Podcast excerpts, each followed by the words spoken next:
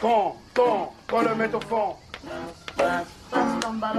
Salut les amis, salut tout le monde, c'est lundi, c'est Passe ton ballon. On est ensemble pour une heure d'émission. Merci d'être avec nous pour ce nouveau numéro de Passe ton ballon, votre rendez-vous foot et OM hebdomadaire.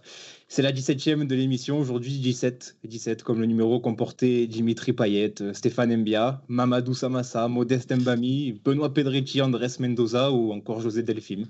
Je suis entouré comme d'habitude par mes fidèles acolytes, à commencer par notre technicien en chef qui aujourd'hui promis ne fera pas de monologue de plus de 4 minutes. Idriss, Comment ça va, Idriss? Eh bien, bonsoir Mathieu, bonsoir à tous et ravi d'être avec vous. Avec nous également Amaïs qui va nous donner le résultat de la GSK Billy, le dernier résultat. Je ne sais pas si tu l'as, Ama. Bonsoir. Évidemment, bonsoir. bonsoir.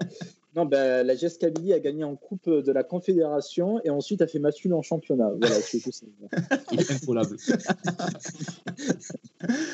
et enfin, celui qui est pressenti pour être élu révélation de la Team OM aux OM Twitos Awards, Azir.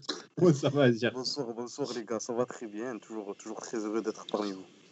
Alors les gars, émission un peu spéciale aujourd'hui puisqu'on reçoit Mathieu Grégoire, euh, correspondant à Marseille pour, euh, pour l'équipe et donc suiveur de l'OM depuis plusieurs années. Bonsoir Mathieu. Bonsoir messieurs, salut la team. Merci Mathieu d'avoir répondu à notre, à notre invitation. Merci d'être avec nous ce soir. On va évoquer avec toi euh, le métier de journaliste suiveur d'un club, les subtilités, voire les difficultés que, que ça peut impliquer. Et puis, on en profitera aussi de t'avoir pour, pour, avoir, pour faire un petit bilan de, de la première partie de, de, saison olympienne. On va revenir sur ce qui a marché, ce qui a un peu moins marché. Euh, tirer un bilan qui soit positif ou négatif. On reviendra sur ça en deuxième partie d'émission. Les gars, je vous propose de, démarrer tout de suite euh, ben avec Mathieu, qui, nous fait l'honneur d'être euh, notre, invité, notre invité ce soir. On va rapidement revenir sur ton, parcours, ta carrière, Mathieu, euh, et puis on, évoquera ensemble euh, ce que c'est que d'être journaliste suiveur de l'OM euh, à Marseille.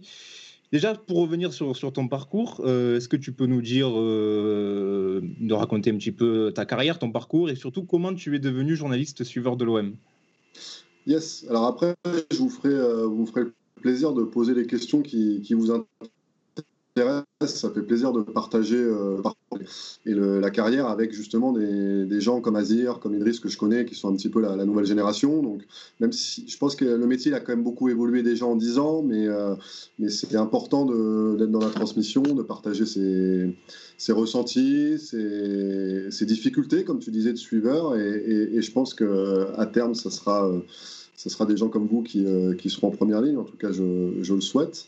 Euh, moi, je, bah moi je suis à la base, je suis, que te dire, je suis un tourangeau, un petit tourangeau de base. Hein. Euh, je suis parti faire mes études à Lille, Sciences Po Lille, IEP Lille. Là.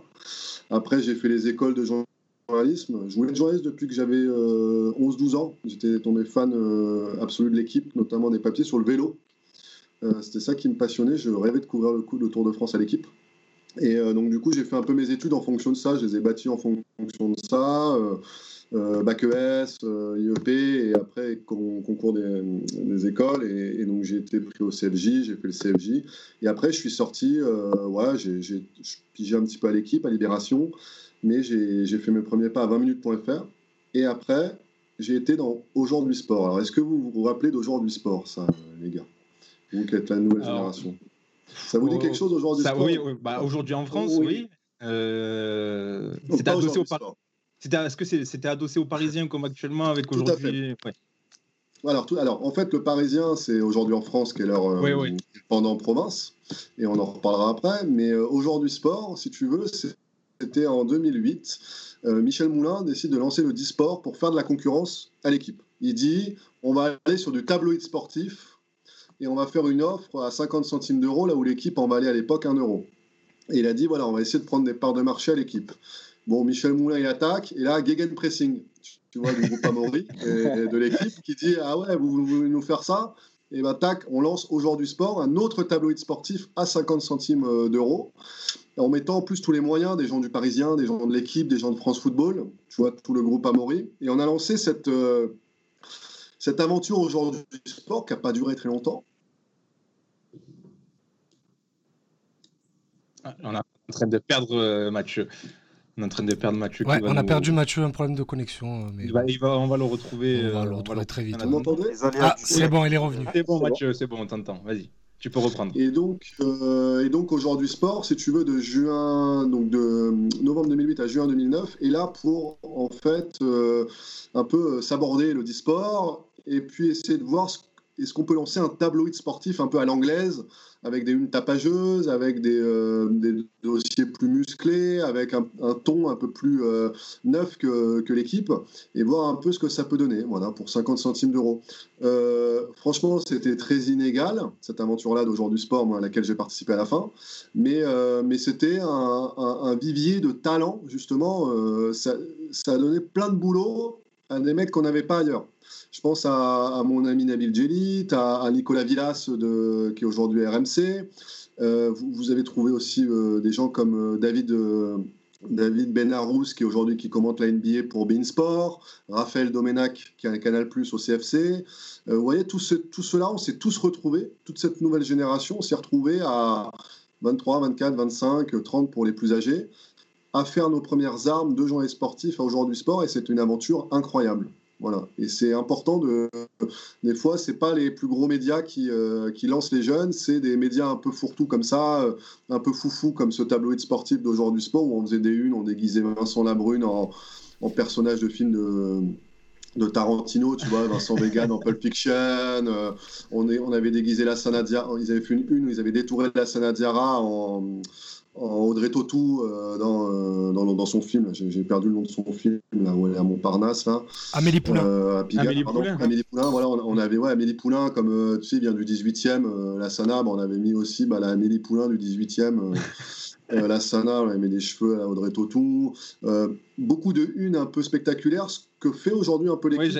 Oui, J'allais te dire, l'équipe fait ça maintenant. Hein, euh. Un peu plus maintenant, ouais, il se tâche un peu plus sur la, direction artistique. Tu sais, euh, je sais pas si tu as vu là, avec Gobert, là, où ils avaient mis euh, millions de dollars euh, avec euh, derrière. Ah, et là, récemment, récemment avec, récemment, avec sur Media Pro avec Raúl oui, la Casa del Papel. Et la Casa del Papel, exactement. Bah, ça, c'est systématiquement ce qu'on faisait aujourd'hui sport. On faisait plein de unes comme ça. Euh, euh, c'était euh, et moi j'ai commencé en fait, c'était marrant. J'ai commencé à couvrir l'OM à ce moment-là parce qu'aujourd'hui sport, il n'y avait personne qui couvrait vraiment l'OM. Il y avait un petit correspondant, c'était Bruno Angelica, mais Bruno il faisait beaucoup Europe 1 et, compagnie, donc il, le Dauphiné libéré, donc il pouvait pas assurer beaucoup pour aujourd'hui sport. Et moi j'arrive et je me tape direct la guerre à Nigo. Diouf, euh, La Brune, Fournier, je ne sais pas si vous vous rappelez de, cette époque-là, avec, le, schisme entre euh, voilà d'un côté le, clan Diouf et le clan Fournier, et le clan euh, pardon La Brune et, RLD qui, va trancher pour La Brune quelques quelques jours avant de mourir. Et voilà donc j'ai commencé dans, dans, ce vraiment dans cette aventure-là qui était extraordinaire parce qu'encore une fois c'était la première rubrique, pour vous donner, euh, pour vous donner une idée, c'était la première journal à lancer une rubrique spéciale sur le, notamment le foot africain et le Maghreb en papier. Tous les jours, vous aviez euh, Nabil, euh, Nabil Djelit et, et, d'autres comme Patrick Julliard, etc., qui faisaient une page tous les jours sur le foot, le foot algérien, sur le foot tunisien, sur. vous parliez tout à l'heure de la JSK, bah, il y avait des papiers sur la JSK dans un, dans un quotidien français, quoi. C'était euh, une aventure. Euh, il a fait Nabil mais des, papiers incroyables sur, euh, sur le, foot africain. Et, et ça, aujourd'hui, c'est devenu un petit peu plus à la mode. Mais à l'époque, c'était assez, c'était assez nouveau. L'équipe faisait pas de, spécialement de, faisait peu de foot africain hors Coupe d'Afrique des, des Nations. Voilà. Ah, Maïs, il va, essayer de, retrouver les archives des, sur les papiers de. des papiers sur on pourra retrouver des trucs, mais, mais, mais c'était génial. C'était génial. Il te, il te sortait euh, le Paradou. Il avait sorti des premiers papiers. Après, il, a, en a continué à en faire sur, euh, sur France Foot, Nabil. Mais, mais on, s'aventurait. Et Nico Villas, pareil. Nico Villas, il a découvert euh, Alice Sissoko quand il était encore dans le petit club portugais où il est allé avant d'aller à Porto. Parce qu'Ali, il a fait. Euh, ah, j'ai retrouver ce club. Il était. Ah, ça va me revenir. Mais il a, avant, de faire Porto et avant d'aller à Lyon, euh, il était dans un petit club portugais. Nico Villas, il sortait des, interviews euh, comme ça de, de joueurs, de joueurs qui étaient soit inconnus et qui allaient avoir des belles carrières, soit des mecs comme.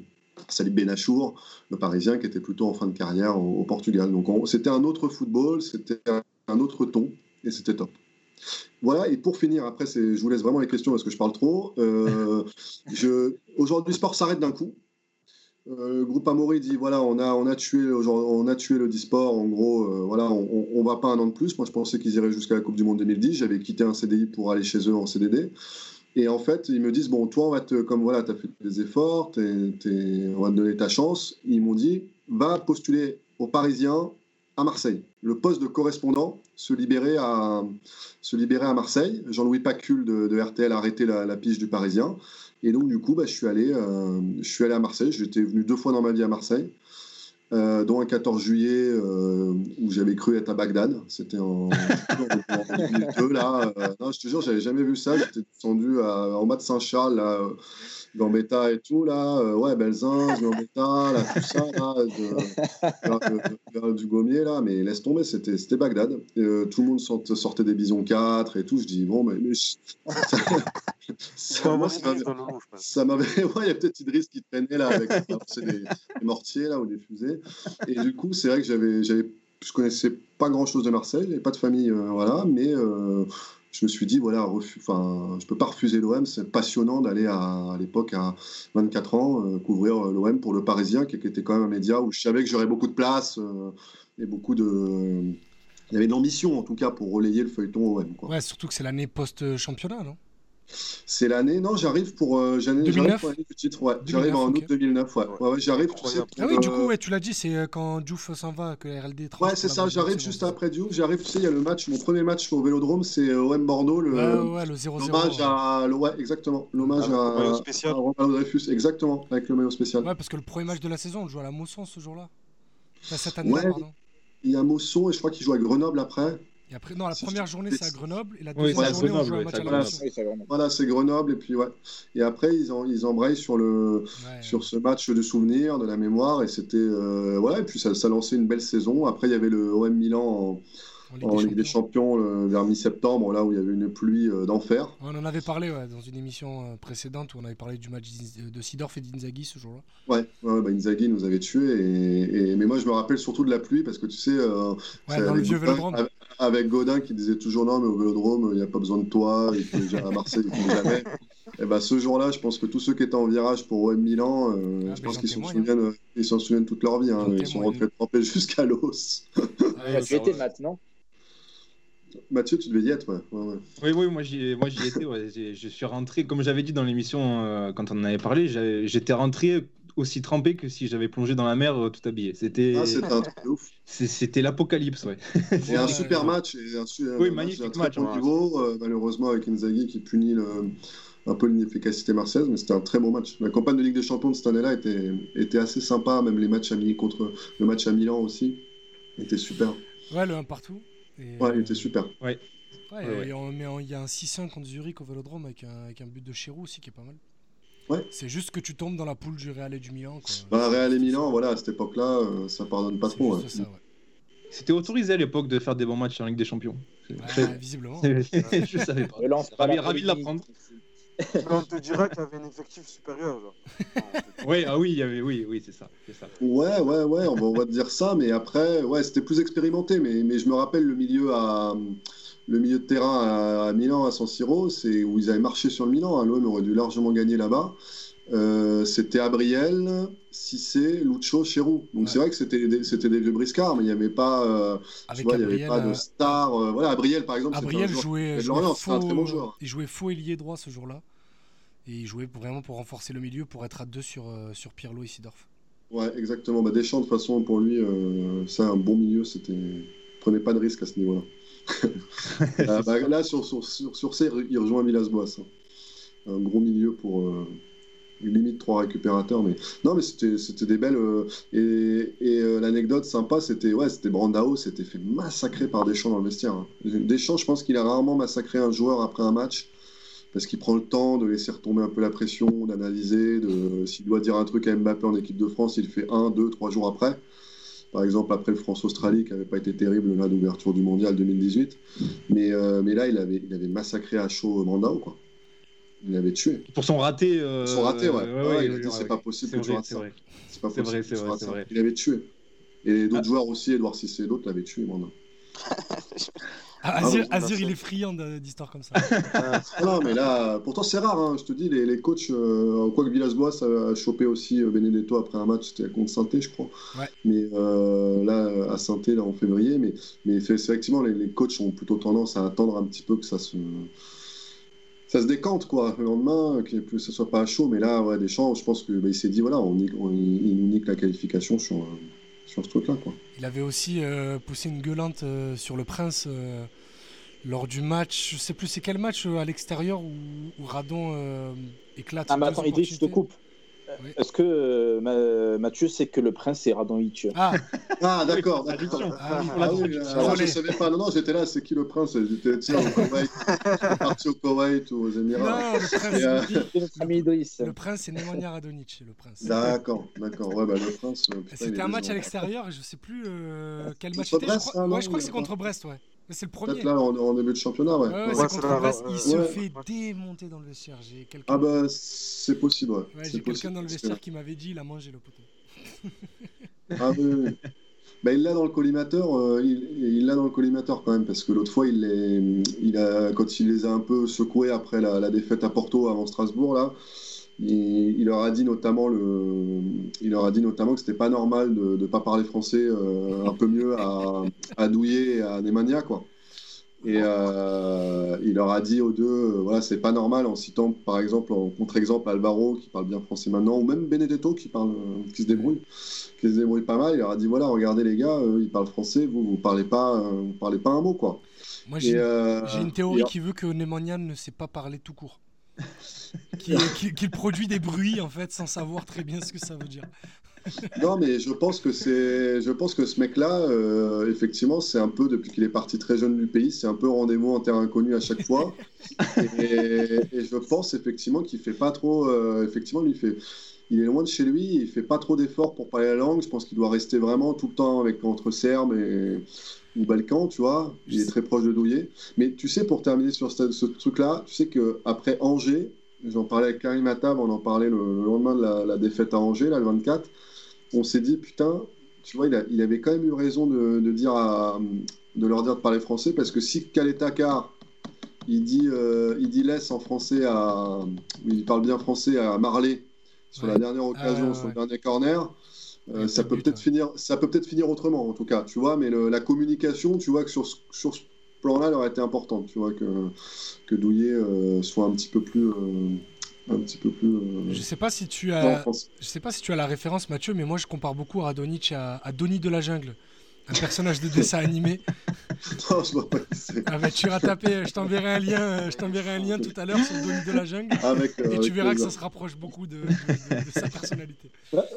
Pour rebondir sur ce que disait Mathieu, c'est c'est drôle que tu évoques justement la dernière action parce que je sais pas si vous avez fait gaffe, mais sur le ralenti, on voit que Tsar gueule sur Ake en disant juste Marley Mais ensuite, on voit qu'il ne trouve pas ces mots justement pour lui dire T'aurais dû me la laisser ou un truc comme ça. Tu Ouais, vois ouais, ouais, ouais, Et basta. Ouais, ouais, non, mais c'est sûr que même pour son poste et tout, là, charnière et tout, il doit être, euh, il, il doit être plus fluide en français. hein. Il doit être plus fluide en français. Et puis c'est des trucs qui lui permettront de, de encore franchir un cap s'il peut en franchir un, parce que c'est quelqu'un quand même qui a, a un vrai potentiel. Donc euh, c'est dommage, ouais. C'est dommage ce petit truc-là. Surtout une équipe aussi organisée que Marseille. euh, euh, c'est pour ça que Villas-Boas, je sais que voilà, euh, beaucoup remettent un peu en cause ses, qualités de tacticien ou, pas par rapport au Gotha hein, européen. Mais sur, euh, voilà, sur, tous ces petits détails de management, il, il est, quand même, euh, il est quand même fin, il sait quand même repérer les, les ingrédients nécessaires. Quoi. Et la communication en est un. Les gars, pour revenir sur euh, plus le métier de journaliste tout, on parlera du terrain euh, un peu plus tard dans l'émission, on fera un petit bilan de la mi- à la mi-saison. Mais euh, moi, Mathieu, j'avais une question sur le métier de journaliste suiveur d'un club. Parce que j'ai l'impression que c'est quand même très différent d'un journaliste, entre guillemets, sportif qui va traiter de sujets plus globaux. Qu'est-ce que ça implique comme spécificité d'être vraiment au quotidien euh, à suivre un club, un seul club, un unique club? Alors, ouais, spécificité, ça va couper juste un petit peu sur Oui, la fin. ouais, ouais, c'est ça. Euh, spécificité. euh, Alors, C'est-à-dire que par exemple, si tu es Johan Aubois euh, aujourd'hui à l'équipe, qui, est mon, qui est mon collègue et vraiment un super, un super mec et super journaliste, Il va dire euh, voilà, je regarde un petit peu quelle histoire je peux faire sur euh, Omelin, le gardien de Montpellier, sur Benitez à Nice, sur un Brestois euh, qui est marrant, genre euh, Chardonnay. Il va regarder un petit peu les histoires, il va travailler un petit peu, c'est ce que je faisais à Libération. On va, on va chercher des histoires, on va chercher des angles de sujet. À Libération, par exemple, j'avais fait un truc sur les, les traders du foot comme Nelio Lucas de Doyen Sport. J'avais fait un truc sur le, le- le scouting de. J'avais eu euh, euh, Paul. euh, ah, j'ai bouffé, moi, qui était le, le boss de la cellule de la cellule de Bordeaux, et j'avais eu Thor Christian Carlsen, qui était le- l'ancien directeur sportif de Monaco. Et il m'expliquait ce que c'était pour eux le choix d'un joueur sur, une, sur un match quand tu es scout. Donc, si tu veux, tu vois, c'est des sujets assez généraux que tu as le temps de travailler, etc. Le, job de, correspondant sur un club, en fait, tu dois, tu dois t'immerger dans, un microcosme, en fait. Donc, euh, c'est une question de. Tu dois arriver. C'est beaucoup plus petit, en fait, comme milieu. Euh, ça correspond pour moi. Après, ça peut être comparé à des trucs généralistes. Par exemple, euh, Rachid Lairech, mon pote à Libé, qui couvre la France Insoumise, je pense que son job se rapproche du mien à l'OM, en fait. Tu vois? Plus que Johan Aubois euh, à l'équipe, qui est mon propre collègue. Pourquoi? Parce qu'on va fréquenter les mêmes personnes euh, pendant des semaines, des mois, des années. On va devoir gagner la confiance de certaines d'entre elles. Euh, on va devoir essayer de, de- Voilà, je pense que le premier job d'un correspondant, c'est se fondre dans son, dans son milieu, en fait. Tu vois ce que je veux dire? Mhm. de, de se faire repérer déjà par les joueurs, par les entraîneurs, par les salariés, par les dirigeants, de leur donner des, des- des gages de, de confiance, de, de nouer des relations. Euh, et après, donc tu vas commencer, ça c'est le début en fait. Et finalement, c'est la partie peut-être la plus excitante, la plus sympa, parce que tu connais personne dans un club. Et ben au début, tu vas apprendre à connaître. euh, alors, Marseille est un club particulier parce que c'est beaucoup plus fermé qu'ailleurs, comme Paris et, d'autres grands clubs. Mais, mais, mais par exemple, que ce soit à Dijon, Marseille, Strasbourg, tu vas essayer de te lier de, de- alors pas d'amitié, c'est un grand mot, mais en tout cas d'avoir une relation de confiance avec un intendant, euh, avec un membre du staff, avec un agent de joueur. Euh, ce que vous faites vous un petit peu sur, euh, sur la formation en fait à, l'OM. Et, euh, et donc on doit apprendre à, voilà, à se faire un, réseau. Et ça c'est la première partie, c'est la plus, je trouve, c'est la plus, la plus intéressante, la plus passionnante. Parce qu'après, une fois que tu sors les premières infos, ben, c'est là que le job commence à être un peu compliqué. Parce que c'est facile de devenir un petit peu pote avec pas mal de gens dans un club. Mais quand tu vas sortir des infos, qu'elles soient positives, négatives, euh, quand tu vas commencer à noter les joueurs, quand tu vas commencer à, mettre le nez aussi dans des problèmes, euh, ben là, euh, il va falloir continuer à créer, à maintenir pardon, la relation de confiance. De dire voilà, j'écris pas à charge sur vous, j'écris pas à décharge, mais je dois vous faire comprendre que si vous me faites confiance, c'est pour me donner le maximum d'éléments sur un club qui me permettront, moi, de donner au lecteur une vision la plus objective, en tout cas, de l'OM. Mais ça, ça c'est le plus dur. Ouais, c'est l'équilibre le Tu plus vois ce- à trouver. Tu vois ce que je veux dire, c'est l'équilibre. Parce que devenir, aller dans le bureau d'Anigo, quand tu es jeune journaliste, j'arrive à Marseille, euh, au bout de- au bout de- d'un mois ou deux, je me dis, bon, il me faisait un peu peur, hein, je te cache pas, je l'avais déjà eu au téléphone, il me faisait un peu peur, moi j'étais jeune journaliste et tout, je me dis, bon, je vais aller, je vais aller voir, euh, voilà, il faut que je le voie, José Anigo. Je l'appelle une fois, deux fois. euh, bon, lui, son spécialité, c'est mettre des plans, hein, José. Euh, une fois, il m'a donné rendez-vous à 15h à la commanderie. Je suis arrivé à 14h50 euh, devant. Je suis resté à la guérite. Hein. Ils m'ont pas laissé rentrer parce que il n'avait pas donné les consignes à sa secrétaire. Il était, il était injoignable. Un plan, quoi. M'a mis un gros plan. Donc, je suis resté à la guérite. J'avais, discuté avec Kamal, un stade historique d'ailleurs de, l'OM, qui est toujours, toujours au stade et qui fait les déplacements avec les supporters. Je sympathise avec lui. Et, euh, et si tu veux, donc, bon, j'ai, réussi à le voir au bout d'un moment. Et donc, et donc après, José, bon ben voilà, là, ça se passe très bien parce que c'est quelqu'un, quand tu discutes avec lui, ça, ça vous est, je pense, peut-être déjà arrivé. Il est super intéressant, parler de ballon.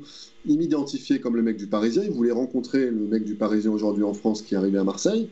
Et c'était intéressant pour tout le monde de se, tu vois, de se, d'être dans l'interaction, d'être dans le lien, de se, de se rencontrer. Voilà. Mais ça, c'est plus simple.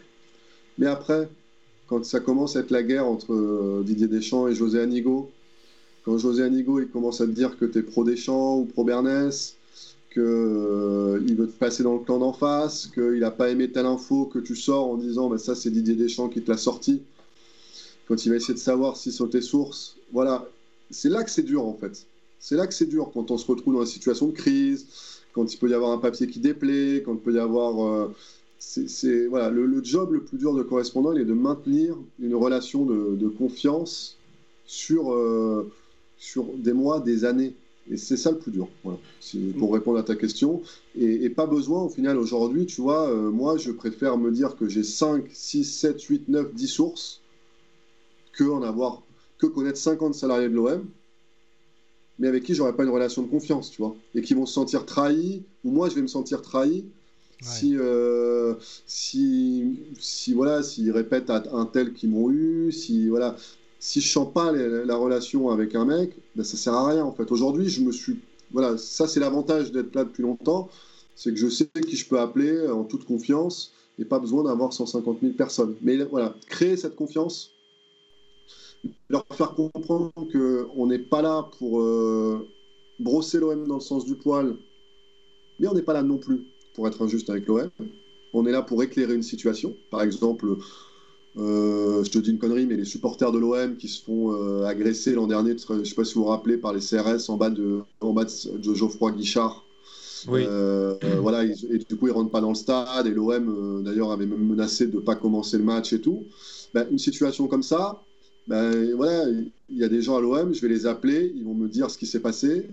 voilà, ils savent que je, donnerai une, vision juste de ce qui s'est passé, ni, euh, ni dire euh, ouais, la LFP euh, ou UEFA Mafia ou LFP Mafia. Mais non, ça c'est pour d'autres choses, pas pour ça.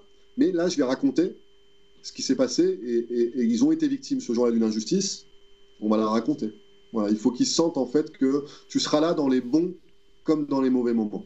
Voilà. C'est ça le job pour moi de correspondant. Moi, j'avais une question, euh, Mathieu. Tu as parlé euh, de la difficulté d'être euh, au milieu d'un conflit. par exemple, tu as parlé de Deschamps, Anigo, etc.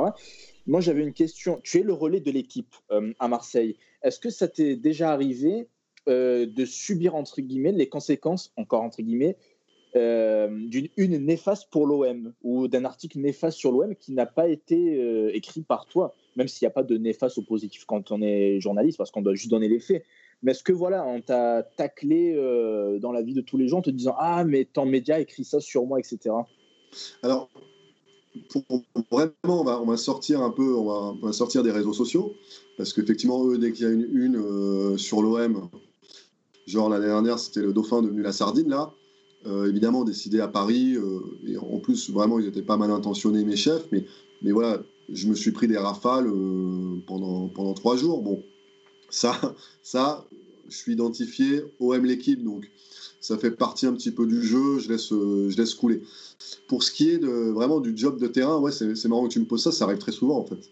C'est drôle parce que ça m'arrivait moins en parisien parce que voilà, j'étais le seul à écrire pour le, sur l'OM, donc. Euh, ouais, et puis c'est plus discret aussi, une, une, du Parisien, ça n'a pas la et puis en Plus, et puis en plus, un papier du Parisien a quand même un peu moins d'impact, mais alors, par exemple, oui, je vais te donner des exemples très concrets. Franck Passy euh, me fait la gueule depuis, euh, depuis donc 4 ans. depuis son bilan, euh, quand il se fait saquer par, par, par Jacques-Henri Hérault, il me fait la gueule pour un papier que je n'ai pas écrit. Il est véridique. Hein.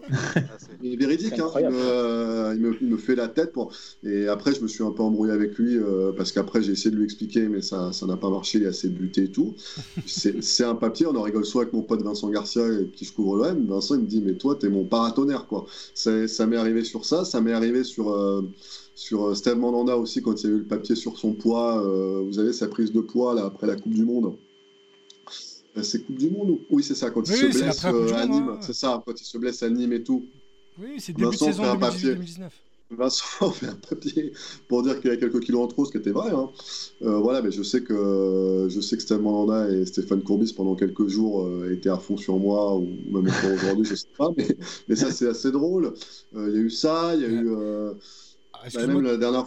Excuse-moi de te couper, mais moi, en fait, pour raconter vite fait, moi, j'avais les mêmes problèmes alors que je travaillais même pas pour l'équipe. Alors, j'imagine même pas pour toi.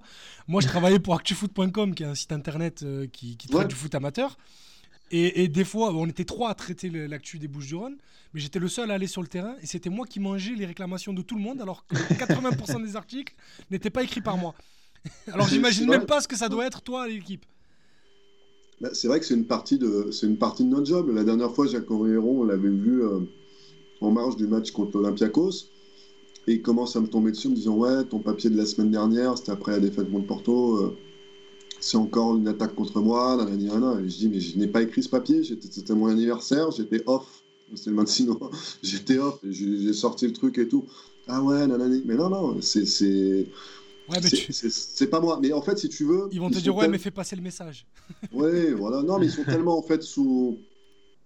C'est des milieux où ils sont tellement sous pression, sous. euh, euh, tu vois, euh, comment, ah, comme André Villas-Boas, tu vois, par exemple, tu vois, ton, ce que, ton allusion est intéressante parce que tu vois, sur l'histoire avec Jean-Claude Lebois qu'il a eu Villas-Boas, là. Jean-Claude Lebois, qui est un mec qui suit l'OM depuis autant de, autant de temps que moi, depuis 2009 à peu près, qui est un de mes grands amis dans la profession. Jean-Claude Lebois, il s'est fait massacrer sur un papier sur la C1 d'abord le papier sur la C1, en disant Villas-Boas n'a pas un bon bilan en C1. Déjà, qui lui a commandé? Est-ce que c'est Jean-Claude Leblanc qui s'est levé le matin en se disant Oh tiens, aujourd'hui je vais faire le bilan de C1 de, de Villas-Boas? Non, il a des chefs au-dessus de lui qui lui disent Écoute, tous les jours, il faut faire une à deux pages dans la Provence sur l'OM. Trouvez-moi des idées, trouvez-moi des trucs, et des fois même, c'est eux qui te disent de faire tel sujet. Donc, il Ama s'est fait. témoigner. ouais. Donc voilà, donc ils font un, il fait un sujet sur la, sur la C1 et tout, ça énerve Villas-Boas et tout, qui commence à rentrer dans un truc, euh, dans un truc euh, un peu personnel. Et après, il y aura l'édito de Jean-Claude. Là, par contre, Jean-Claude, c'est lui qui monte au carton, il se dit, je vais me le faire. Il- Villas-Boas s'est fait Jean-Claude Lebois, Jean-Claude Lebois s'est fait Villas-Boas. Ça devient personnel. Mais au départ, c'est les chefs qui, c'est les chefs, c'est la Provence. Que si AVB il pas content, il peut aussi appeler la Provence, tu vois. Il peut se dire aussi que Jean-Claude Leblois, c'est quand même le mec qui a fait trois adjoints de Villas-Boas, je l'avais tweeté ça, en, en deux mois. Il a fait une page avec Carvalho, une page avec Souza et une page avec un troisième. Je sais plus lequel. Mais, ça- Attends, mais moi, ce qui une page pour t'expliquer la méthode. Et tu vois, les mecs sont tellement dans le, tu vois, ils sont tellement dans le, dans un tunnel de, de pression, de, voilà, que ils oublient un petit peu derrière que, euh, voilà, on, on est quand même entouré. Moi, je, suis- moi, je me suis fait attraper pour des titres. Je fais pas tous les titres. Des fois, je les fais, mais des fois, je les fais pas. Tu vois. ouais, surtout à l'équipe, il y a, il y a- il y a quatre chefs d'édition qui repassent dessus en plus. Bah, il y a des, voilà, non, mais c'est un tout. Donc, mais tu vois, Jean-Claude Leblois, Villas-Boas, il peut se dire aussi, en prenant un petit peu de recul, mais ça, c'est pour moi, c'est aussi le club qui, doit, qui ne doit pas rentrer dans la parano, parce que les clubs, gros clubs comme Paris et Marseille rentrent vite dans une parano, les journalistes sont contre nous. Mais d'expliquer, attends, Jean-Claude Leblois, il t'a quand même fait dans l'année 90% d'articles où il a essayé d'être pas positif, mais de te comprendre, de détailler ta méthode, d'être, euh, détailler tes résultats, de prendre du recul. Toi, tu peux en prendre aussi un, du recul parce qu'une fois dans l'année, euh, il y a un papier que tu vas pas accepter. Moi, je me fais interdire de commanderie pour un papier sur Certic. Euh, alors, j'assume tout ce que j'ai écrit, notamment la chute qui était piquante. Euh, mais, mais si tu veux, c'est pas moi qui me suis un temps. Je dis, ah, je vais faire un papier pour dire que l'OM a fait n'importe quoi sur Certic. Ce qui est vrai. Mais c'est pas moi qui. C'est mes chefs qui m'ont dit, tu fais un papier Certic. Ah, toi, tu t'es fait interdire de commanderie, il y en a qui se sont fait interdire de campus à cause de Sertic. C'est vrai. C'est vrai. Oui, c'est une, vrai. vraie- c'est une vraie histoire. Je- C'est vrai. Ah bah, racontez-la moi, je la C'est connais pas, pas. moi. c'est pas moi, c'est un autre journaliste de la Provence, mais euh, c'est pas moi. D'accord. C'est un journaliste de la Provence qui avait. euh, parce qu'en fait, pour l'histoire, Grégory Sertic était venu au campus euh, voir un Ouais. match de la réserve. Et après le match, il veut aller dans les vestiaires pour aller voir les jeunes. Et le mec de la sécurité ne le reconnaît pas. Et Grégory Sertic dit Ouais, mais je suis joueur des pros. Il lui dit Arrête de me dire des conneries, dégage de là. Excellent.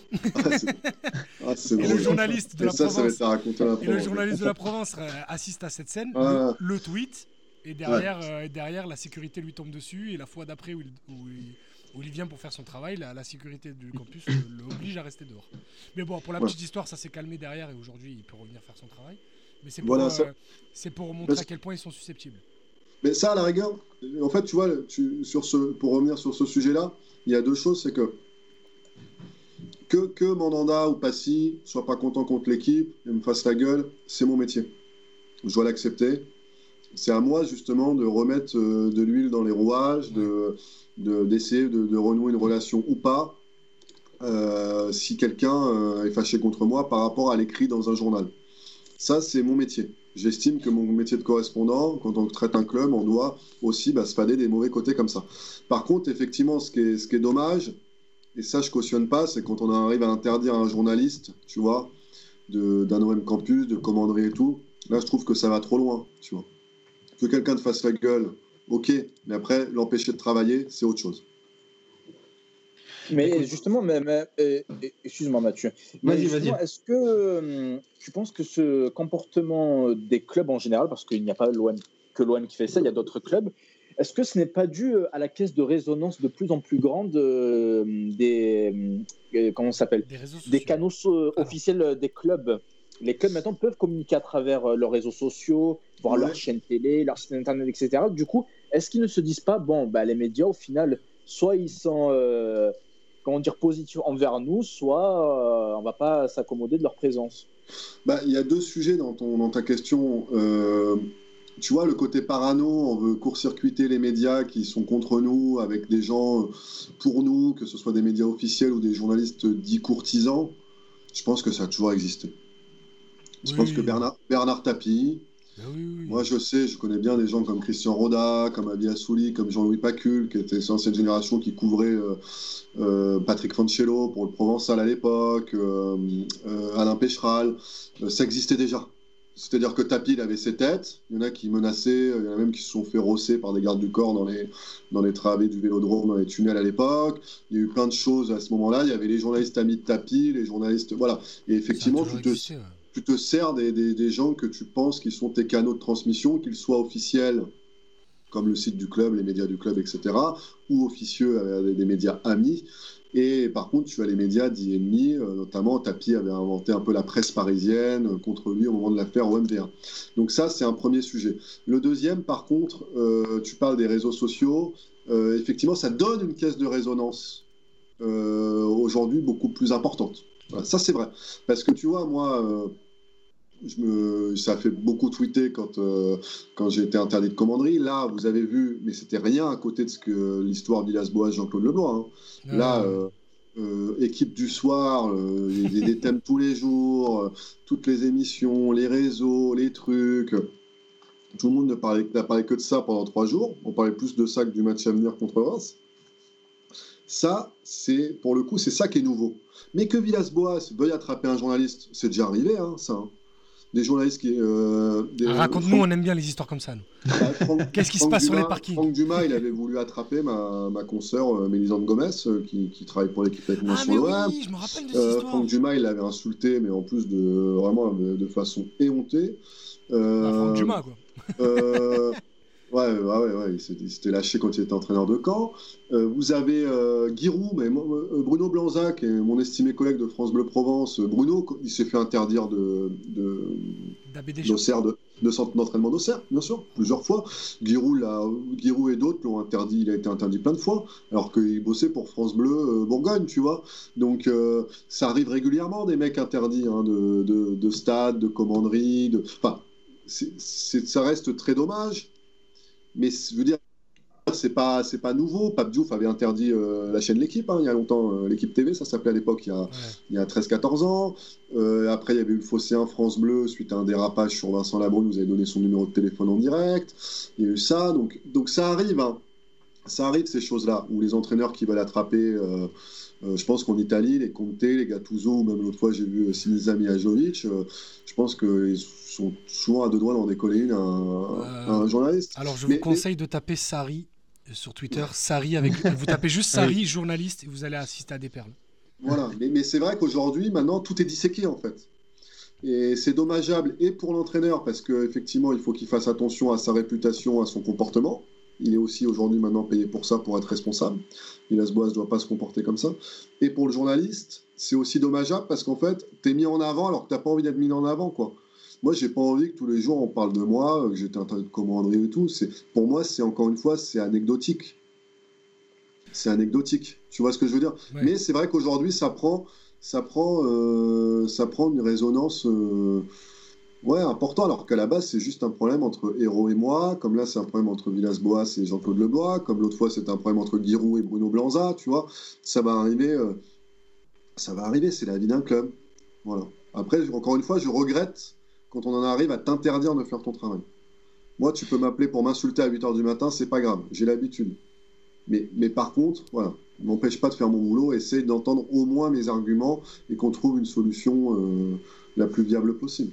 Ça sent le vécu, le coup de fil à, 8h du matin. Ah ouais, ouais, ça nous arrive, euh, ça nous arrive régulièrement. hein. Ouais, mais toi, c'est José Anigo qui t'appelle. Moi, c'est le président de Côte Bleue, ça n'a rien à voir. Ah ouais. Il y avait un mec qui s'appelle Héros. Il y a un mec qui s'appelle Héros aussi par là à Côte Bleue, non? Euh, Héros Non. Il a Ah non, mais c'était Patrice. Marignane. C'est Marignane, c'est Ah, c'est Marignane, voilà. il a- C'est un ancien joueur de l'OM, Patrice dit Ah voilà, c'est ça, Patrice Héros, ouais. Il y en a beaucoup, il y en a Ouais. beaucoup dans le coin. Non, moi, moi pour, et pour en venir à ce que, tu vois, euh, moi j'ai été menacé deux fois très violemment par José Anigo, en janvier 2013, après la sortie de ses écoutes dans le Parisien. Encore une fois, je comprends. Et après, j'ai moins compris, c'était un. Mais bon, enfin, si j'ai compris le contexte, mais je ne voyais pas pourquoi il était aussi à fleur de peau à ce moment-là. Euh, par rapport à lui, je savais qu'il était en détresse par rapport à son fils. C'était suite à un papier sur Adrien dans le Parisien où on avait expliqué la vie d'Adrien. Et c'est vrai que à ce moment-là, il était, il était hyper à, à fleur de peau, on, on peut le comprendre. Il, il dit d'ailleurs qu'il avait tenté de se. Il avait failli se suicider quand il avait été à Naples, euh, Naples-Marseille en, en octobre ou novembre 2013. Donc voilà, moi les deux fois, ça m'est arrivé deux fois. Euh, maintenant, je l'appelle José Anigo. hein. Même quand il a des soucis juridiques, euh, même judiciaires, et que je dois écrire sur lui, je l'appelle. hein. Tu vois, c'est notre job aussi de, c'est notre job de dépasser ça. Mais après, c'est vrai que bon, quand on, quand, quand on arrive aux menaces et tout, c'est un peu chiant. Quoi, voilà. Mais c'est la vie, euh, malheureusement, c'est la vie. euh. Mais quand tu sais que c'est José Anigo qui te menace aujourd'hui, Ça va. en fait, c'est- non, mais en fait, ça va parce que tu sais comment il est. euh, Ouais, voilà, c'est ça, c'est que tu, tu comprends Voilà. le personnage. Et que, et que quand tu connais un peu Marseille, tu sais que souvent, euh, les plus dangereux, ils te menacent pas. C'est pour ça que je Non, me méfie d'Azir. Moi, quand, je- quand il s'énerve, je me non, mais les plus dangereux, ils te menacent pas pour le coup. Mais- Dans mais tous les domaines d'ailleurs. C'est- ouais, bah, bah, euh, je peux pas m'empêcher. passent de- direct à l'acte. je je peux pas euh, m'empêcher de penser à- au bouquin que tu as coécrit, Les parrains du foot, où tu décris euh, beaucoup le, milieu marseillais. Est-ce que tu as eu, euh, je dirais, des, des messages? Est-ce que tu as eu affaire à des gens qui, qui font partie de ce milieu-là quand tu étais dans la rédaction de, de ce bouquin? Euh, dans la rédaction, franchement, ça s'est passé, euh, ça s'est passé euh, aux petits oignons. On a pu prendre le temps, les, entre guillemets, hein, je caricature, mais les parrains identifiés de Marseille, un peu comme des, Richard Derouda ou Jean-Luc Barézy, on les a tous appelés, on les a tous vus. Moi, je les ai vus, je les ai- on a pris le temps de bien, de bien travailler, de, de bien comprendre les, les tenants et les aboutissants, d'être précis. Parce que le banditisme, c'est comme une équipe de foot. Si tu dis aujourd'hui, euh, Idriss, que Nagatomo, euh, dans un papier, tu dis qu'il va être meilleur que Bouba euh, ou, ou Payet, tout le vestiaire va te prendre pour un charlot. Et ben, le banditisme, c'est pareil. Si tu dis qu'un tel euh, est un plus gros voyou qu'un autre, euh, laisse tomber, tu vas être discrédité, tu vas être délégitimé en, peu. C'est pareil, hein, c'est en, peu- de temps. Donc, du coup, il fallait être précis, il fallait être carré. J'étais avec deux journalistes de faits divers, Brendan Piemet et Stéphane Selami, qui l'étaient aussi. On a bien travaillé. Après, ce que je me suis aperçu après la fin, de, après la fin du livre, j'ai eu trois retours pour répondre vraiment à ta question. J'ai eu la famille euh, de, euh, je vais pas les citer nommément comme parce qu'ils ont, ils ont déjà beaucoup souffert, mais la famille de, l'ami de Franck Ribéry qui avait été abattu du, côté de, du côté de Marignane, qui m'avait appelé parce que c'est vrai que ça remettait en avant le, parcours de, de son fils et ça fait pas plaisir à une mère de revoir écrit dans un livre euh, effectivement que, que son fils a pu commettre tel ou tel euh, crime. Donc voilà, donc ça c'est du boulot de pédagogie. Euh, dans la majorité des cas, on essaye de prévoir ces problèmes-là en amont, mais on ne peut pas appeler tout le monde.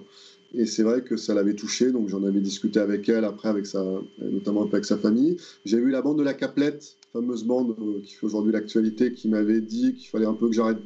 Ça serait bien qu'il n'y ait pas un parrain du, du foot 2, sinon j'allais avoir des problèmes. Et euh, effectivement, la bande de la Caplette, on, on savait que c'était. euh, eux, ils nous ont fait passer le message par des restaurateurs proches d'eux, mais, mais on savait que c'était très tendu, qu'il y avait beaucoup de, de, de scissions internes, de règlements de compte. Et, même, euh, pour vous donner une anecdote, euh, on, était avec Brendan chez Jean-Jacques euh, Campana, maître Campana, l'avocat de, des Campanella, fin mars 2018. Et. on lui dit on va, on va essayer de- de- d'interviewer euh, Jean-Louis Grimaudot, euh, donc qui était le, le chef de la bande de la Caplette.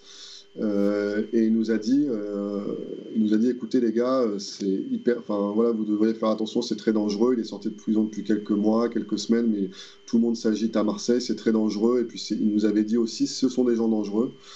Et, et ben ça n'a pas manqué au moment où on a demandé, fin mars, à voir Jean-Luc Grimaudot, ben, il s'est fait assassiner euh, quelques jours plus tard, le lendemain du match aller de, de Leipzig-Marseille, à Leipzig. Donc euh, donc c'est vrai que sur ces côtés-là, des fois, on, s'approche tellement de, des acteurs que c'est vrai que ça peut être un petit peu dangereux, mais si tu veux, sur le fond des trucs, tout le monde a respecté le travail, tu vois. Un mec comme Nasri était un peu emmerdé qu'on on sache tant de trucs sur ses relations. Donc il n'a pas eu dû avoir des mots très gentils pour moi, mais en même temps, il respectait le travail, quoi. Voilà, on n'avait pas mis de choses fausses. On avait mis peut-être des choses qui lui déplaisaient, mais on n'avait pas mis de choses fausses. Et, et ça, c'est le plus important. Bon, Ouais, ça, tant qu'il n'y a, pas- a de calomnie, généralement, Voilà, exactement. Tant qu'il n'y a pas de calomnie, tant qu'il n'y a pas de truc. ça euh, embête, mais bon, qu'est-ce que tu veux faire quoi? Bah, c'est des sujets où on sait que ça va être embêté. Après, euh, ils ont aussi choisi euh, la plupart des, des pour, pour les vo- voyous, hein, des choix de vie, euh, des choix de vie euh, aussi qui, qui sont controversés. Donc, euh, c'est pas c'est pas fou qu'on en parle aussi, quoi. Dans, les, dans la rubrique. Mais, ju- mais justement, alors, ton, ton, ton rôle de, de correspondant, en fait, ça dépasse plus que l'OM. c'est- Ça, ça, c'est correspondant à Marseille, en vérité. Parce que je me rappelle d'un- papier, enfin, d'une série d'été que vous avez fait, je crois que c'était en 2017. Ouais. Des, des, des jeunes euh, d'origine comorienne de Marseille qui étaient, qui étaient à Consola à l'époque, pour certains d'entre eux, qui internationaux comoriens ici. Et ça fait, qui, personne ne joue à l'OM parmi ces, ces jeunes-là.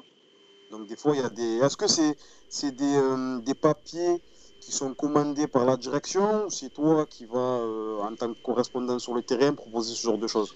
C'est, c'est les... Alors ça, pour les sujets, en général, que ce soit des sujets sur ou à côté de l'OM, quel que soit le sujet, c'est un travail de, de, de dialogue avec ta rédaction. Des fois, ta rédaction te demande des sujets. Par exemple, ils m'ont dit fais un portrait de Kirill Louis Dreyfus, euh, tu vois, la fin de semaine dernière, qui reprend Sunderland. Et par contre, des fois, c'est moi qui vais proposer, euh, qui vais proposer mes sujets, tu vois. Et sur cette série d'été, il y avait une série d'été sur Marseille à faire, mais on avait, réfléchi avec un, un des rédacteurs en chef, Laurent Barge du service foot, on avait réfléchi avec Johan Aubois, dont je vous parlais tout à l'heure, à proposer des sujets. Voilà, tu vois. Donc, euh, mais après, pour aller plus loin sur ta question, c'est qu'en fait, moi, je suis arrivé pour le Parisien aujourd'hui en France, je connaissais pas Marseille. Donc, j'ai dû à la fois devenir un bon journaliste ou le meilleur journaliste possible, mais aussi, entre guillemets, le meilleur Marseillais possible. J'ai dû m'intégrer dans la Marseille, tu vois.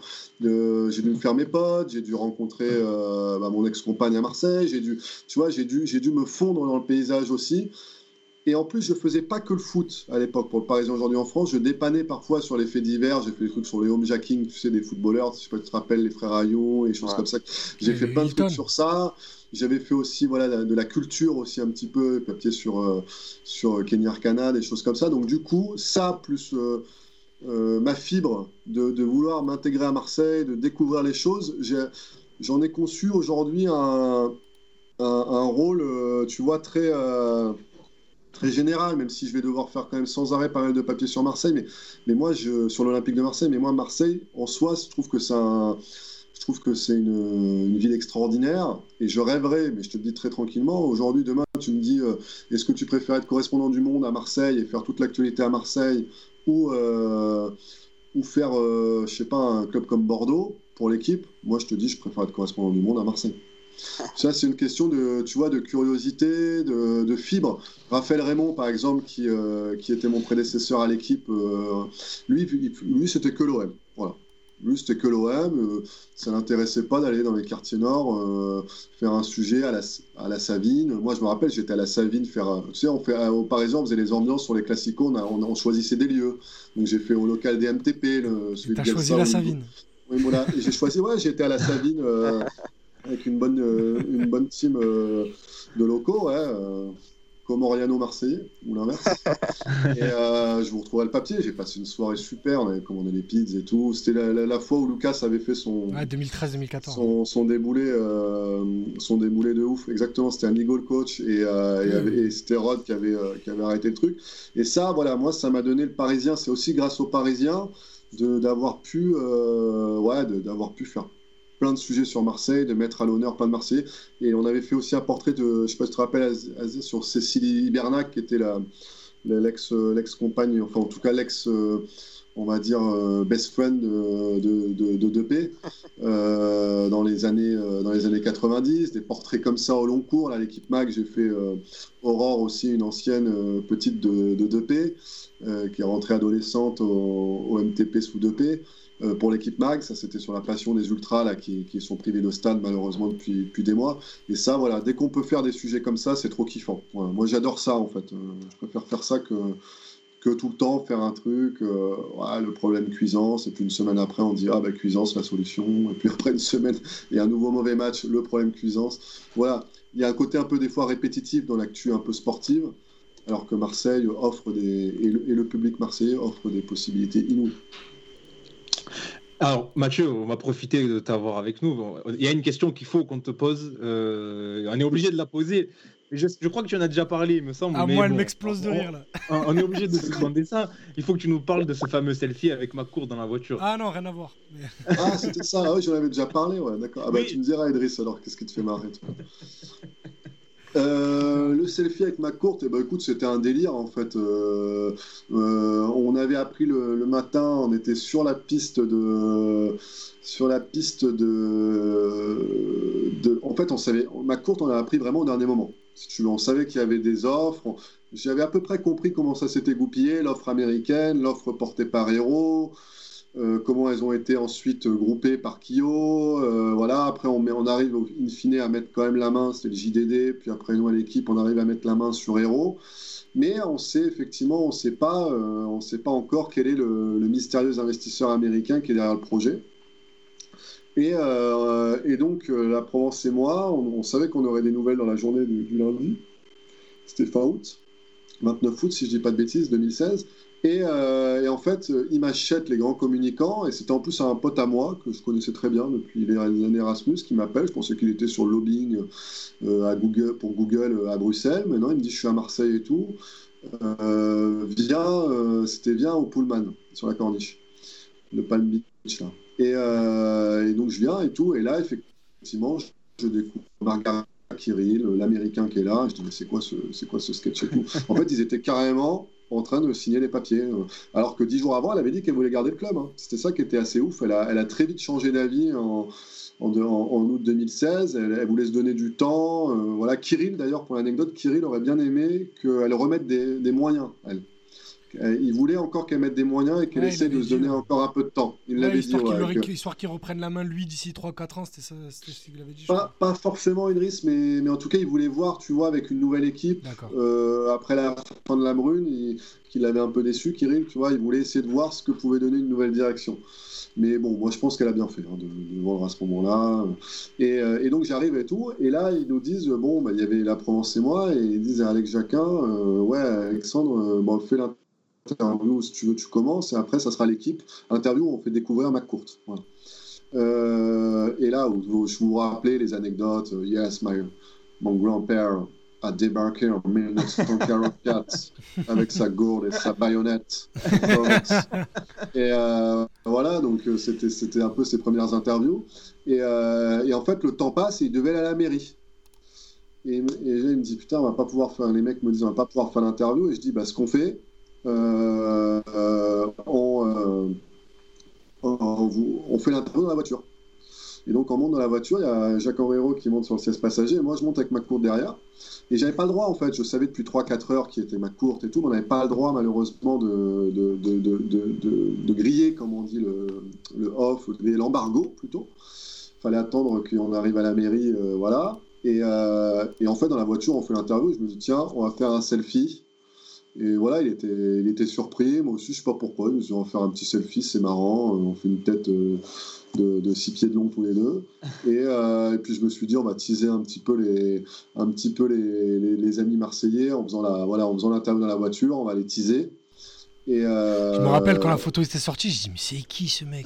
Et en fait, c'était ce qu'en fait, ce qui était cool, c'est, en fait, tu vois, c'était l'effervescence, en fait. Cette Ah oui, journée-là, besoin c'était hein, l'effervescence. Monde était chaud. hein. on était voilà Tout- et tu vois c'est pour ça le selfie c'est comme vous devant à l'époque devant votre écran derrière votre poste derrière voilà, vous teniez pas en place. Moi, c'est pareil, je tenais pas en place et j'avais qu'une envie, c'était qu'on sorte l'interview, qu'on fasse des papiers sur lui, Ah, C'était le, c'était gros feuilleton, Euh, euh, la vente OM. Bon, Voilà, c'était. Il y avait le soulagement aussi que ça s'arrête Ouais. euh, aussi parce que ça avait été long l'été. Et c'était fin août en Et- plus, donc le championnat avait déjà août, recommencé. ouais. Ouais, il y avait eu 3-4 journées. Bah, tu sais que le fait que le championnat ait recommencé n'était pas anodin parce que Marseille avait raté son début de championnat, si tu te rappelles. Ouais, ouais, Enfin, raté, enfin, c'était on, moyen. on fait quoi, match 0-0 nul contre 0-0 à Toulouse et euh, après on perd le deuxième match. Voilà, tu perds à Guingamp et après tu dois gagner le troisième, je sais plus contre qui. C'est Ah, je crois que c'était contre Et- Lorient. Lorient, Lorient, c'est ça. Lorient avec le 2-1, but de c'était le Baffé, soir de mon ouais, anniversaire. avec Baffé. Mais en fait, tu vois, c'est déjà le feu au stade. Il y a ML. MLB Ego et là elle se dit bon, allez, elle se dit je lâche vraiment, euh, je lâche vraiment à ce moment-là en fait. Elle voit que elle sera jamais tranquille. Elle a écarté, tu vois, certains dossiers avant. Elle se dit si j'attends un peu pour vendre, ça sera mieux. Et en fait, c'est tellement le feu au Vélodrome, ça part tellement sur des charbons ardents qu'elle se dit allez, je vends. Surtout que ma courte en plus arrive et lui lui propose un, quand même un, un chèque euh, comptant. Euh, Là où euh, Lopez, par exemple, lui voulait étaler sur plusieurs années en fonction du trading. Enfin, on connaît le système euh, Lopez qui lui paye ses dettes. En fait, il paye ses dettes comme ça sur le trading, alors que McCourt, lui aussi, il a des fonds d'investissement ou des choses ou des banques derrière lui, mais c'est aux States en fait. Donc ça, ça impacte moins l'OM en direct. Et, euh, et, donc, euh, et donc, si tu veux, euh, voilà, c'était l'effervescence. Cette journée-là, c'était un truc incroyable. Un grand souvenir. Grand, grand souvenir. Alors, sur, sur Twitter, je viens de recevoir un message. J'ai mis un, tweet- un petit tweet pour dire qu'on allait faire le bilan de la mi- de- à la mi-saison. Et donc, il y a Fitu OM qui, nous, qui, qui me dit On s'en tape du bilan, parlez-lui de la vente OM, bordel. donc, je m'exécute.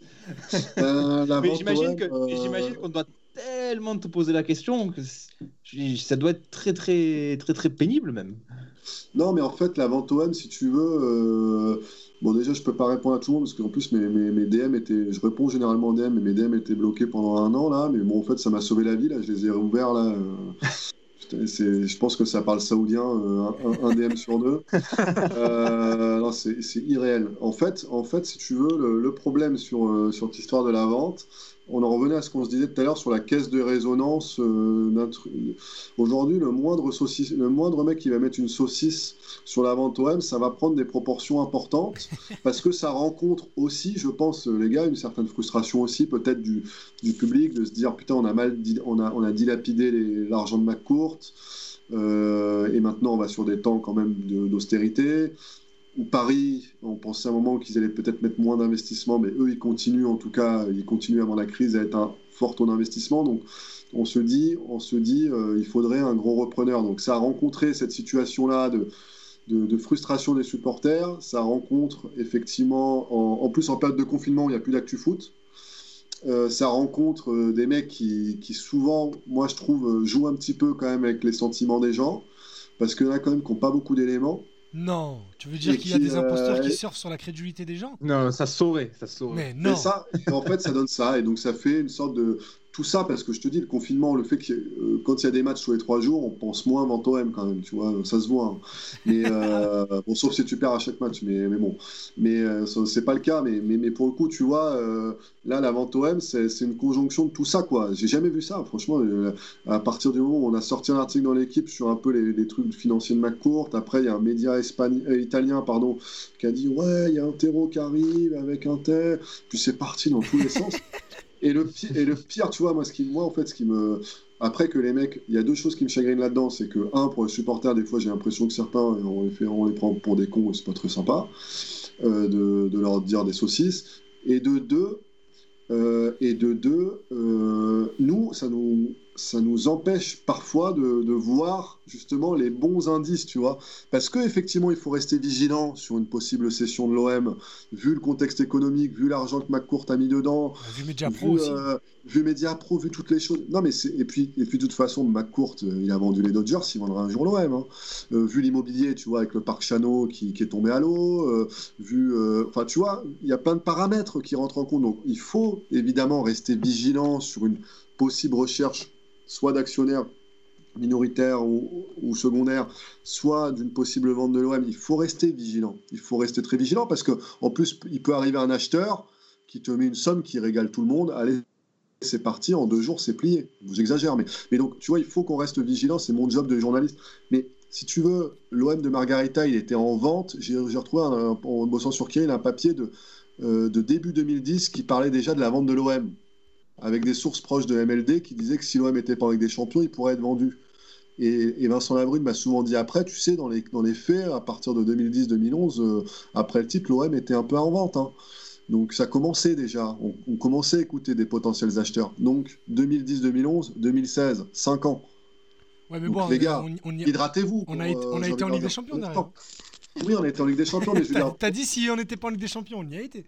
C'est ça, c'est ça. Non, mais ce que je veux dire, c'est que l'OM était déjà quand même en vente à ce moment-là. Tu vois, elle avait pas une fortune considérable, Margarita. Elle avait 300-400 millions d'euros à titre personnel. Après, c'est ses enfants qui sont, euh, qui sont riches à un milliard. Mais, mais si tu veux, voilà, la vente de l'OM, elle va peut-être euh, se faire, elle peut se faire dans 6 mois, 1 an ou dans 4 ans, j'en sais rien, tu vois.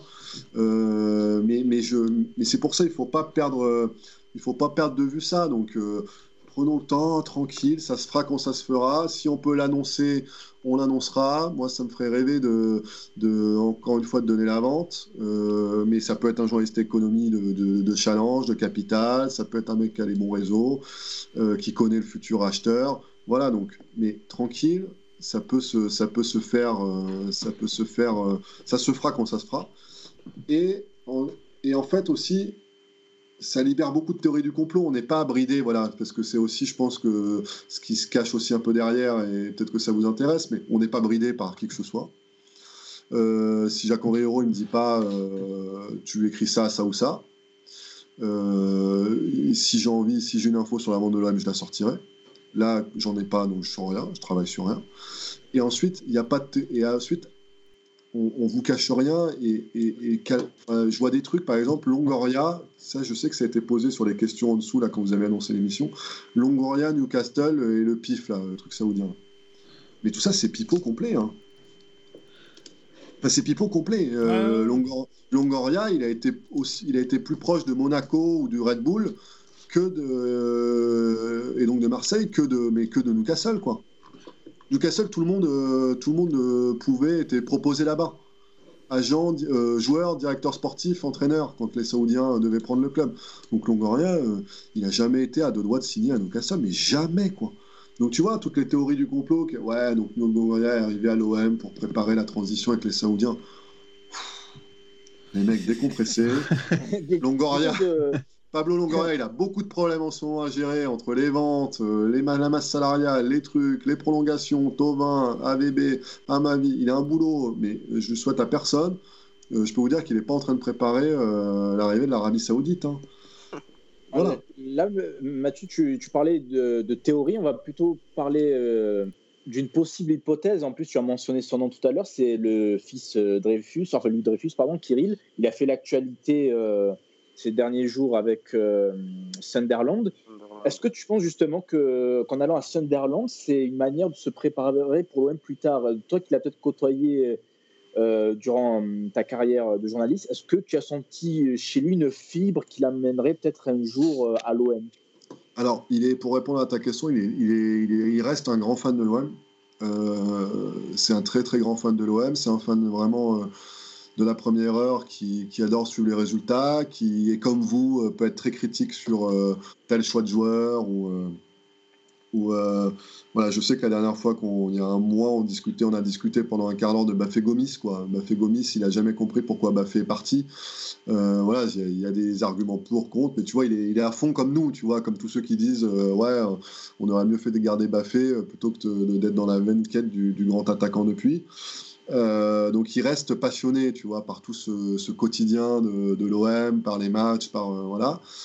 Après, il faut savoir que euh, justement, il y a l'autre côté, c'est de se dire, je vais me préserver aussi. Ça a beaucoup touché mon père, ça a aggravé sa maladie. Ma mère, elle s'en est pris plein la tête, elle est partie pour ça aussi.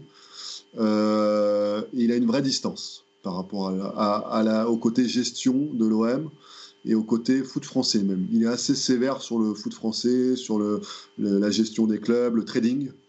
Euh, il n'est pas fan du tout et euh, donc sur euh, honnêtement il trouve que c'est il m'avait dit quoi le foot français il était ouais voilà il était pas fan il était pas fan même si maintenant bon il, échange sur ça je pense avec Vincent Labrune mais puis est pris en la ligne mais il n'était pas très fan et donc si tu veux l'Angleterre c'était l'occasion de mettre le pied dans un truc à fort potentiel quand même.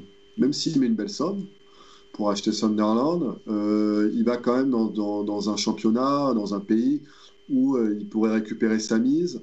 Et je pense qu'il y va en fait surtout, tu sais, en se disant, d'abord dans un premier temps, je vais confronter mes idées. Tu vois Mhm. Euh, il est un peu comme, euh, comme nous tous, euh, football manager à fond, sauf que lui, il peut mettre quelques dizaines de millions d'euros en vrai, tu vois. Lui, il peut se faire en vrai. Il est passionné de data, il est passionné, il a trouvé un, un mec super euh, en directeur sportif là, de Sunderland qui a formé euh, euh, Jude Bellingham, là, le mec qui est parti à, à Dortmund. Dortmund, À Dortmund. qui était où alors lui à Bolton Euh, c'est- non, non, il était à Birmingham, Birmingham.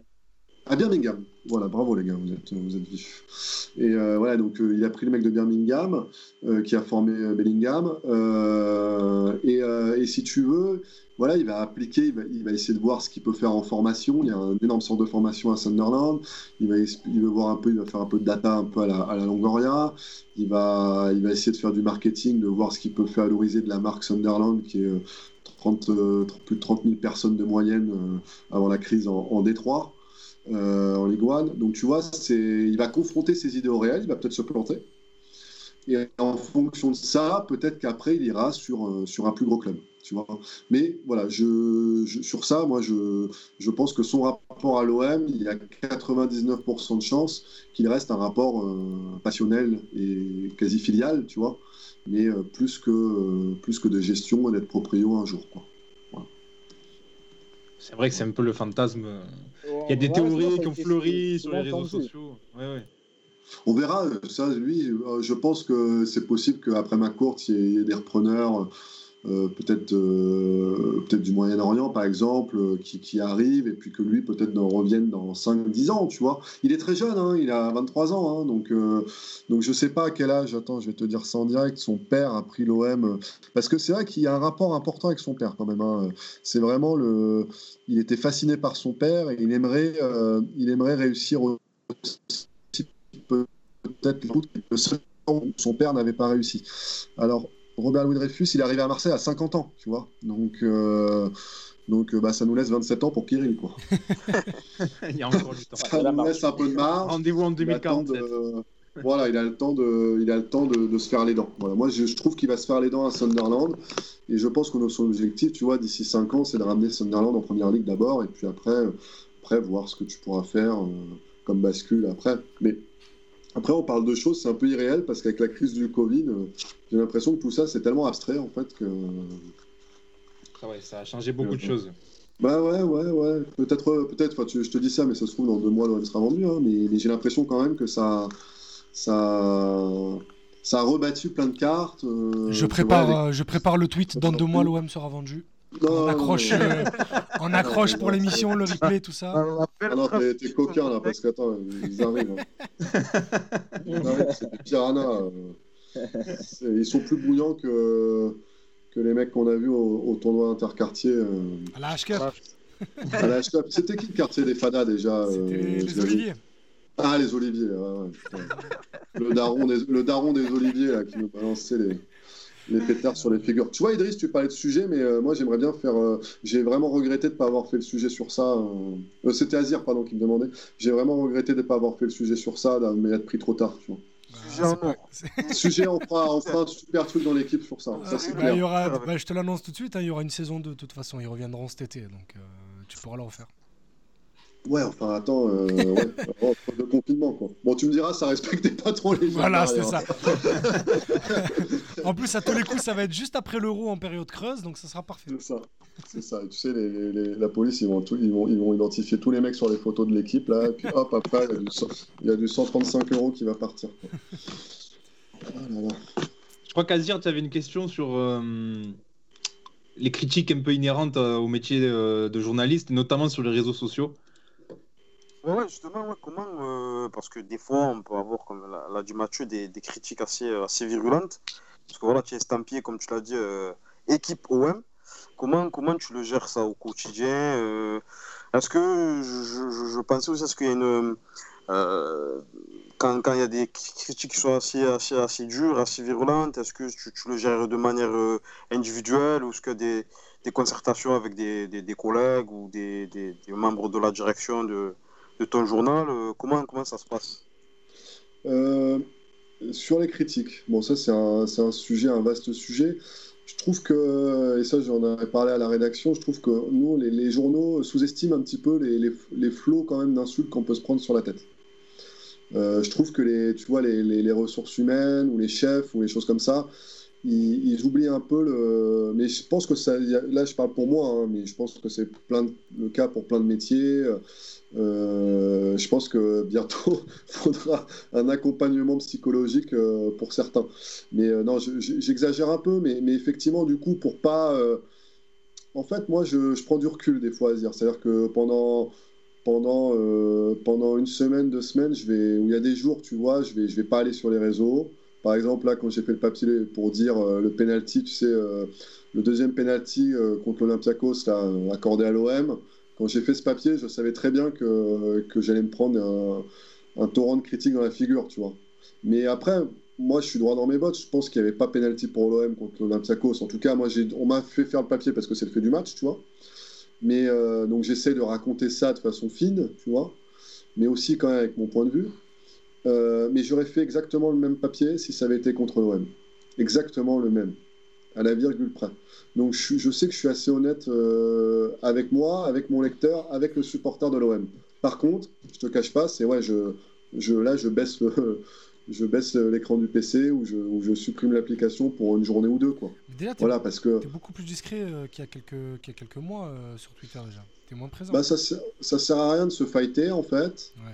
Et euh, ça sert à rien de se fighter. Et en fait, euh, en fait aujourd'hui, je, je- pars sur une démarche de, si tu veux, ça sert à rien de se fighter. Même si je te cache pas que, par exemple, Nabil, on en a parlé de, avec mon pote Xavier Pizarro, qui est mon avocat, on a parlé peut-être d'attaquer les mecs les plus insultants parce que on le fait peut-être pas assez, tu vois. Ça ferait des petites piqûres de rappel, ça calmerait peut-être un peu certains, tu vois.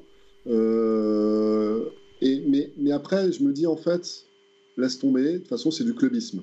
C'est-à-dire que euh, euh, t'écris sur le Front National aujourd'hui, euh, les, adhérents du Front National, enfin du Rassemblement National, il y en a certains, ils vont vouloir te massacrer parce que tu attaques leurs idées, leurs valeurs, leurs trucs et leur vision du monde en fait. Ben, le foot, ça peut être d'autres parties, hein, le foot c'est un peu pareil. En fait, les mecs du PSG, ils sont comme les mecs de l'OM hein, par rapport aux journalistes de l'équipe. Donc, en fait, tu- ils vont tout le temps euh, penser que tu les attaques. Ils vont être dans une posture de, victimisation, de paranoïa, de complotisme. On est anti-eux. Ils vont prendre tout mal. Ils vont prendre une, saucisse de Gilles Favard euh, qui va dire n'importe quoi sur l'OM à l'équipe du soir. Euh, mais mais c'est Gilles Favard, faut prendre du recul. Moi, je dis souvent, prenez du recul, c'est Gilles Favard. Moi, j'ai adoré quand, euh, sous le tweet de Gilles Favard, Joachim Maleux signale l'OM, ça y est, c'est fait. J'ai adoré les réponses. Bon, bah, c'est fini, euh, ouais, euh, c'est mort, les gars. Bah, tu vois, ça, c'est ça, que j'aime bien, tu vois. Ça, c'est le côté Twitter que je préfère garder, en fait. Ça, je trouve ça drôle. On met un peu de recul, on s'insulte pas, on va pas dire à Gilles Favard, t'es un gros connard qui aime pas l'OM. Ah, on, Non, embrasse, bon. on embrasse Timothée Crépin qui, je, le me Voilà. rappelle, je me rappellerai toute Ah, ma ouais. vie, avait annoncé le 28 août 2016 le retour de Bielsa à l'OM. Oui. Oui, parce qu'il travaillait à France Foot et c'était euh, Ah, Jean-Marie Lanoé qui a fait le papier. hein. T'es dur avec Timothée qui a un copain. Mais si tu veux, tu vois, euh, le, donc je préfère garder ça. J'échange beaucoup maintenant, en fait, ce que je fais en individuel avec, euh, avec, des, avec des mecs avec qui ça se passe. euh, ça se passe. euh, on a un dialogue cool, tu vois. Ouais. En DM, par exemple, tu vois. euh, euh, ou en DM, tu vois. Moi, par exemple, j'adore discuter avec euh, Abdallah euh, 91, Abda, qui est, qui est devenu un mec que j'aime beaucoup. On discute souvent en message. L'ancien, On se parle des trucs, on se parle de. Là, tu vois, la semaine, il y a 2-3 semaines, on parlait de Balouj et de- des frères Ketir. Euh, on parlait de ça, tu vois. On, parle de Lille, de Lopez, de trucs comme ça. Tous ces débats-là, en fait, maintenant, j'ai l'impression que c'est quand même plus dur de les avoir en public, tu vois, parce que tout de suite, il y a un mec qui va insulter, tout de suite et tout. Donc, je me dis, au moins, il n'y a pas cette. euh, Il n'y a pas cette, euh, cette écume, cette mauvaise écume-là. On va direct, tu vois, si demain Azir, il, euh, je veux parler, je l'avais appelé autrefois avant un podcast sur euh, un podcast l'équipe, je t'avais appelé Azir sur, euh, sur la formation à l'OM. Bah, tu vois, je t'appelle, et puis c'est pas mal en fait, tu vois. C'est bien aussi de s'appeler en vrai, de discuter, de se faire des notes vocales, de, de, de tchatcher. Donc voilà, faut mettre un peu de recul parce que si- sinon le clubisme, on changera pas, euh, on changera pas. On en parle souvent avec Nicolas Villas aussi parce que lui il connaît ça bien du Portugal, tu vois. Ouais. Où euh, les mecs Porto, Benfica, ils sont, ils sont durs quoi. Tu vois, ils sont vraiment durs quoi. Il faut que tu écrives en fait, il faut que les médias écrivent ce qu'ils pensent à l'instant T. Genre s'ils pensent que Porto est nul, faut écrire que Porto est nul. Si Porto est bon, faut écrire que Porto est bon. Et tu vois, il n'y a pas de juste milieu de dire bah, quand ils sont nuls, bah non, mais il y a peut-être des raisons d'espérer. Et quand ils sont quand ils sont bons, de dire ouais attention quand même, parce qu'il y a peut-être aussi euh, euh, tel sujet qui va pas. Porto mais peut-être pas assez de jeunes dans, dans le 11 de départ, alors qu'ils nous vendent un projet formation.